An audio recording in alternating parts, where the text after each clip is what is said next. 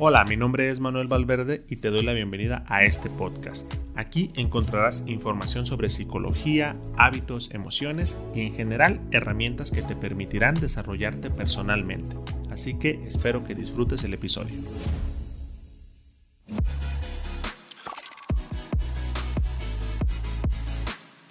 Hola, hola, ¿cómo estás? Espero que todo vaya bien. Mi nombre es Manuel Valverde y te doy la bienvenida a Mente Flexible, el podcast un espacio en donde encontrarás información sobre psicología y herramientas que te permitan tener un mejor manejo emocional. En este episodio vamos a hablar sobre la frustración, una emoción muy común que todos experimentamos, pero que no manejarla de buena manera puede tener repercusiones en nuestra calidad de vida. Así que quédate en el episodio y aprenderás qué es la frustración, por qué surge, por qué algunas personas tienen un mejor manejo de esta emoción que otras y al final algunos ejercicios prácticos para que puedas mejorar tu tolerancia a la frustración. Pero antes de entrar en materia, te invito a que pases al blog manuvalverde.com en donde puedes encontrar el último artículo que se subió el día hoy lunes que se habla sobre este tema. Ese artículo se toma como base para este episodio, así que si a lo largo de, de lo que vamos platicando alguna información no te queda muy clara, quieres profundizar un poco más o quieres leer sobre los ejercicios para poder practicarlos, ahí está el último artículo del blog. Así que pues vamos a comenzar hablando sobre la frustración, que es una emoción, como ahorita te comenté, muy, muy común.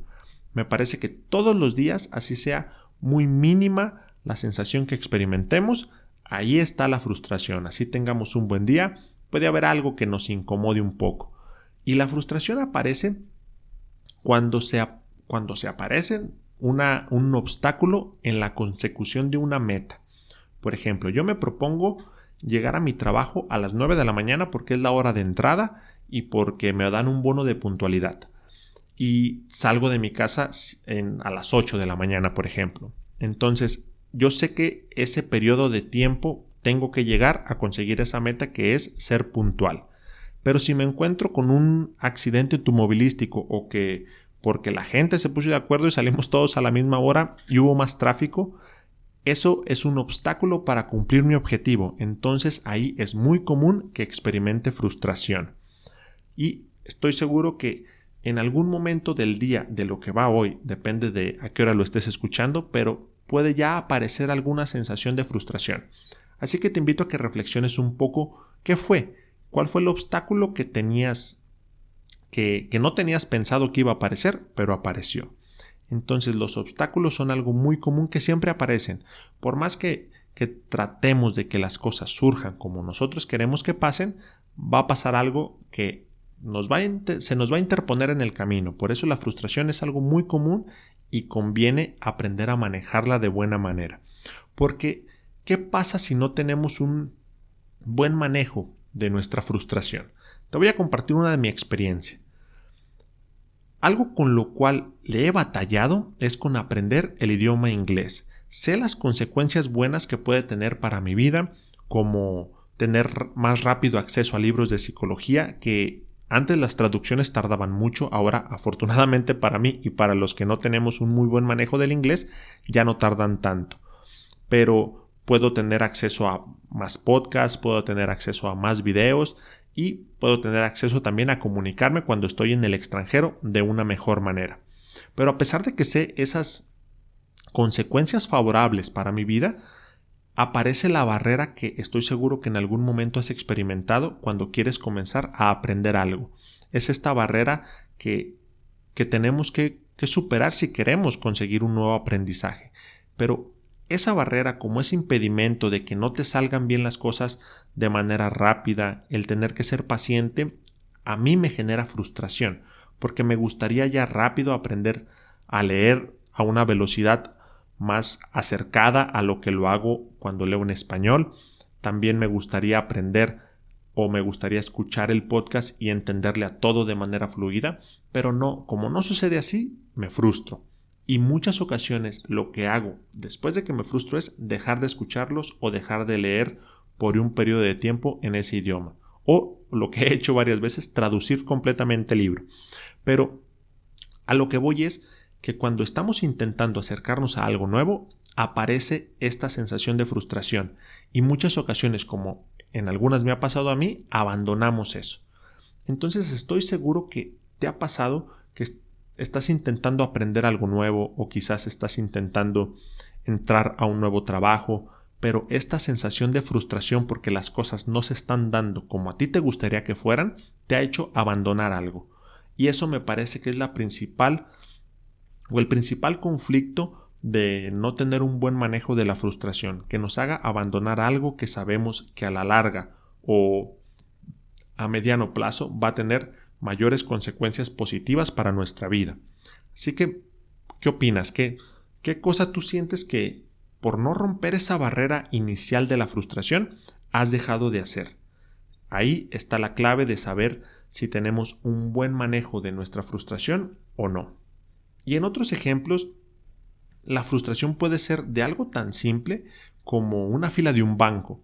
Quizás tienes que hacer un trámite que es algo importante, llegas a un banco, ves una fila muy larga, sacas tu ticket en donde aparece tu turno y sabes que te vas a tardar ahí aproximadamente una hora al momento de que estás sentado comienzas a llegar a experimentar una mayor sensación de frustración o algunas personas así lo hacen y están como pensando es que por qué todas las personas ahorita tuvieron que venir, es que por qué no me atienden a mí, como que necesitaríamos nosotros ser algo especiales y que lleguemos y que todos se quiten para pasar nosotros primero, pero ahí podemos experimentar frustración. ¿Y cuál podría ser la consecuencia desagradable o que impacte de una manera no tan saludable en nuestra vida? Igual, evitar. Mejor me salgo del banco y trato de ir otro día, pero si es importante o urgente, pues ahí ya podemos tener otro tipo de consecuencias. Pero la característica principal que, que tiene como consecuencia la frustración es evitar eso que me genera frustración, sabiendo que en ocasiones si me acerco o si logro romper esa barrera de la frustración, la consecuencia podría ser más agradable y de menor de mejor impacto para nuestra calidad de vida. Entonces ya, ya sabemos qué es la frustración, las consecuencias que, que tienen en nuestra calidad de vida y ahora, ¿por qué algunas personas tienen un mejor manejo de la frustración y otras no tanto? Ahí sí tiene mucho impacto nuestra infancia, las primeras experiencias de vida que tuvimos, porque ahí nosotros comenzamos a forjar ciertos aprendizajes de lo que somos nosotros, de lo que es el mundo y de cómo nosotros reaccionamos y respondemos hacia el mundo. No no forjamos esos aprendizajes de una manera consciente, se van dando con la interacción que tenemos con nuestros padres, con nuestros hermanos, con nuestros maestros y en general con las personas con las que nos relacionamos. Y aquí me parece que, que podemos ver algo muy común en los niños de hoy.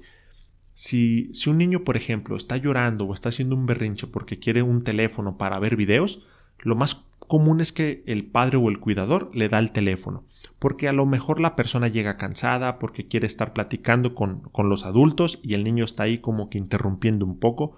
Entonces es una manera que la mayoría de, de nosotros tenemos de, de darles el aparato electrónico, sea cual sea, porque buscamos un poco de tranquilidad. Y me parece que que es algo natural de, de, todos los padres. En ocasiones, pues es frustrante o en ocasiones es, es desgastante esa relación que tienen con el niño y es muy común que accedemos por encontrar esta sensación de tranquilidad.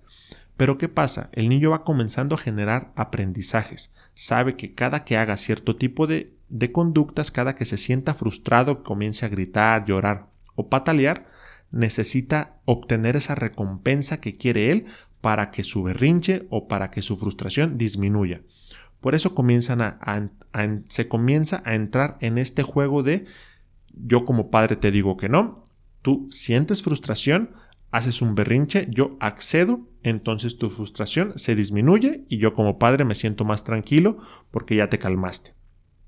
Pero esta escala de aprendizaje la podemos ir fortaleciendo en los pequeños y quizás la fortalecieron con nosotros en algún momento nuestros padres, por ende cuando vamos creciendo, a la ligera sensación de frustración que experimentamos, que no obtenemos lo que nosotros estamos deseando que pase, por eso preferimos mejor evitar, porque sabemos que no vamos a conseguir lo que queremos mínimo en un corto plazo, por eso es mejor, ok, esta sensación es muy frustrante, mejor me alejo y trato de obtener el beneficio de otra manera o trato de hacer otro tipo de cosas que sean más gratificantes.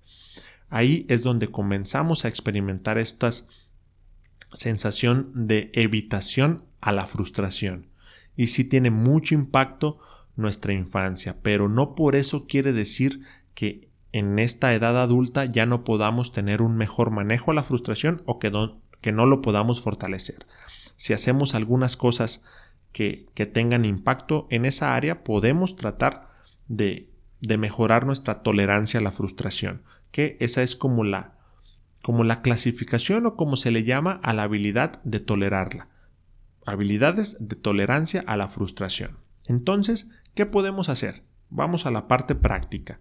¿Qué podemos hacer que nos permita tener una mejor tolerancia a la frustración? Y esto lo puedes comenzar a practicar desde el día de hoy o desde el día de mañana cuando te lo propongas. El primer paso, algo que así como hemos tratado de normalizar las emociones, algo que hemos tratado o que he tratado de fomentar es la aceptación. Va a haber cosas que no están dentro de nuestro margen de control, va a haber cosas que lo único que tenemos que hacer o lo mejor que podemos hacer es aceptarlas porque ya sucedieron y porque no podemos cambiarlas.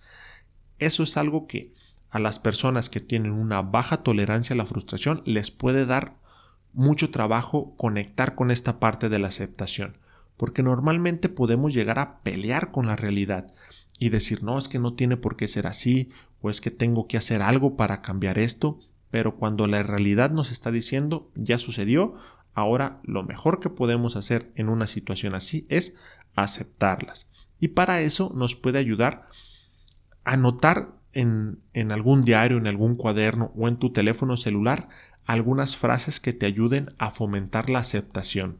Y esto es, o, o a mí me gusta llamarlas como, como frases sabias, que podemos llegar a pensar que son ciertas en momentos en donde estamos tranquilos, en momentos en donde estamos en un estado como de, de adulto saludable, como en un estado de, de, quietud, podemos ahí tratar de dejarnos algunos recordatorios para cuando nuestro estado de quietud se va de vacaciones y estamos en un estado de frustración o en un estado de estrés constante.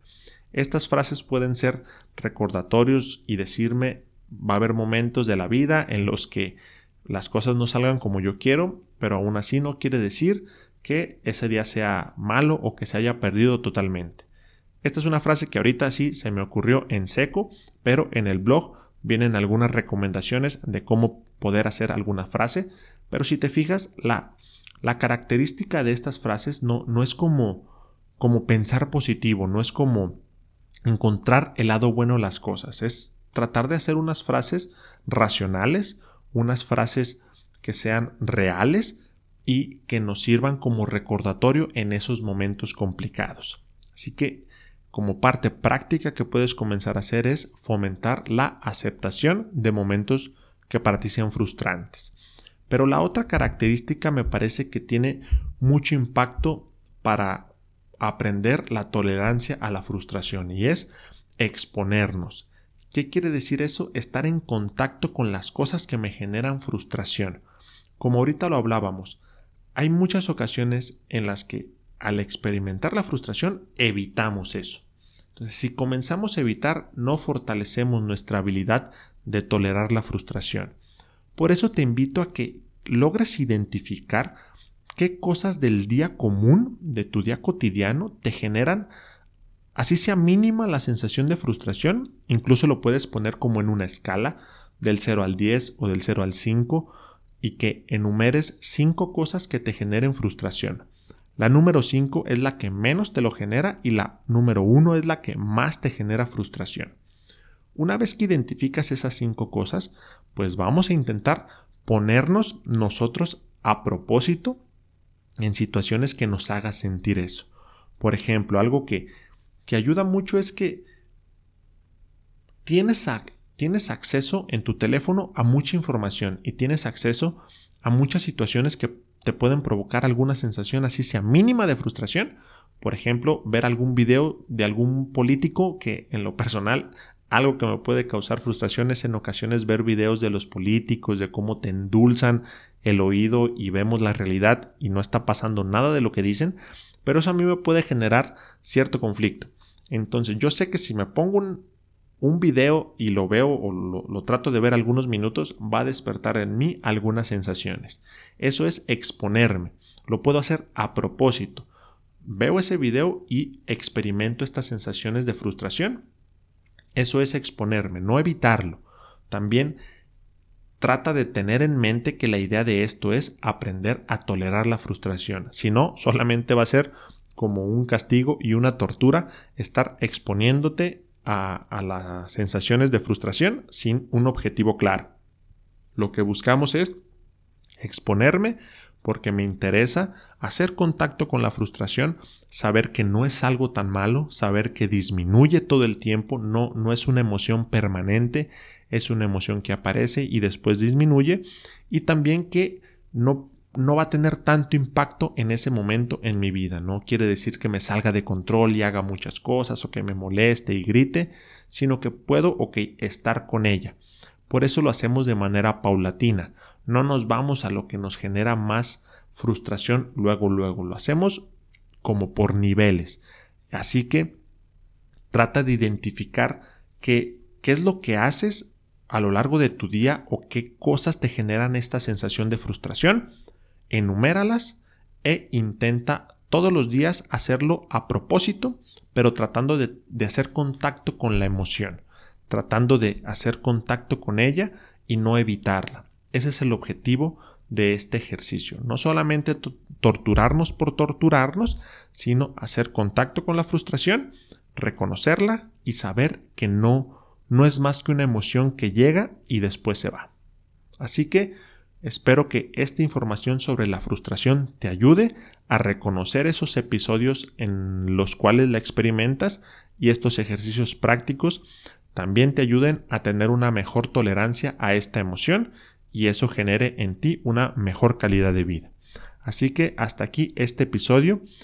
Eh, si te gustó, compártelo, eso ayuda mucho. Puedes también dejar algún comentario o calificarlo si lo estás escuchando en Spotify y el comentario si lo estás viendo en YouTube. Eso ayuda mucho para que este episodio le trate de, de llegar a más personas. Y si tienes alguna duda o quieres compartirme alguna experiencia o lo que pasó al momento de que estuviste practicando esto, puedes hacerlo a través de las redes sociales. Puedes encontrarme en Facebook como manu.psicología y en Instagram como manu.valverde.o. Así que pues nos estamos viendo, que tengas una buena semana y espero que este episodio te haya gustado. Que estés bien, hasta luego.